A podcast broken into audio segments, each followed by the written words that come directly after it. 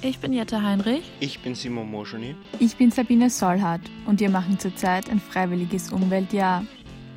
In unserem Podcast Klimabewegung Ortsacheude setzen wir uns mit den Themen Feminismus, Antirassismus und Antikapitalismus in der Klimabewegung auseinander. In unseren drei Folgen sprechen wir mit Annalena Klapp, Autorin und Ernährungswissenschaftlerin, mit Alexandra Shea von der Grünen Jugend und mit Gefion Götter von der Internationalen Jugend Freiburg. Unser Ziel ist es, mit dem Podcast Bewusstsein für die eigenen Privilegien und den Umgang damit zu schaffen.